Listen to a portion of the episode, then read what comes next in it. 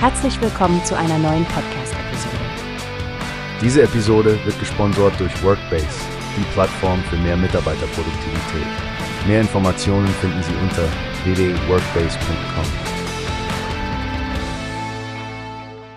Hallo Stefanie, hast du von der neuesten Entwicklung bei Main Cubes gehört? Sie haben gerade ihren ersten PPA-Vertrag mit den Stadtwerken Göttingen abgeschlossen. Ja, Frank, das ist wirklich eine beeindruckende Nachricht. Ein Power Purchase Agreement über 34 Megawatt Peak. Das ist eine ziemlich umfangreiche Kapazität für Solarstrom. Richtig, und der Vertrag dauert ganze zehn Jahre. Ich finde, es zeigt deutlich, wie ernst Main Cubes das Thema Nachhaltigkeit nimmt. Diese Sonnenenergie wird direkten Einfluss auf ihre Rechenzentren haben. Das ist wahr. Und die Stadtwerke Göttingen sind ja bereits für ihre Nachhaltigkeitsstrategie bekannt. Sie wurden sogar zum achten Mal als Top-Lokalversorger ausgezeichnet. Was ich besonders interessant finde, ist MainCubes Strategie, die Umweltfreundlichkeit nicht nur als Ziel, sondern als zentralen Bestandteil ihrer Unternehmensstrategie zu sehen. Sie sind EMAS registriert und bauen ihre Infrastruktur immer im Blick auf die Kundenbedürfnisse aus. Ja, und es geht nicht nur um Solarstrom. Maincubes setzt ja auch auf Wasserkraft in den Niederlanden und Windkraft in Indien.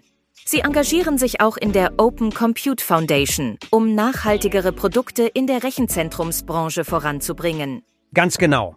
Der CTO von MainCubes, Albrecht Kraas, hat den PPA-Vertrag als einen Meilenstein für das Unternehmen bezeichnet.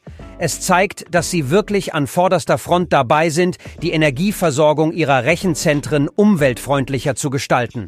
Und nicht zu vergessen, Jochen Ritter von den Stadtwerken Göttingen betont die wirtschaftliche Sicherheit, die der Vertrag ihnen für Investitionen in erneuerbare Energien gibt. Das unterstützt wiederum die Klimaziele der Region. Es ist beeindruckend zu sehen, wie zwei Unternehmen zusammenarbeiten können, um sowohl ökonomische als auch ökologische Vorteile zu schaffen. So wird Technologie wirklich zu einer Kraft für positive Veränderungen. Absolut, Frank. Ich finde auch, dass es ein starkes Signal an die Branche sendet und zeigt, dass Nachhaltigkeit und Wirtschaftlichkeit Hand in Hand gehen können.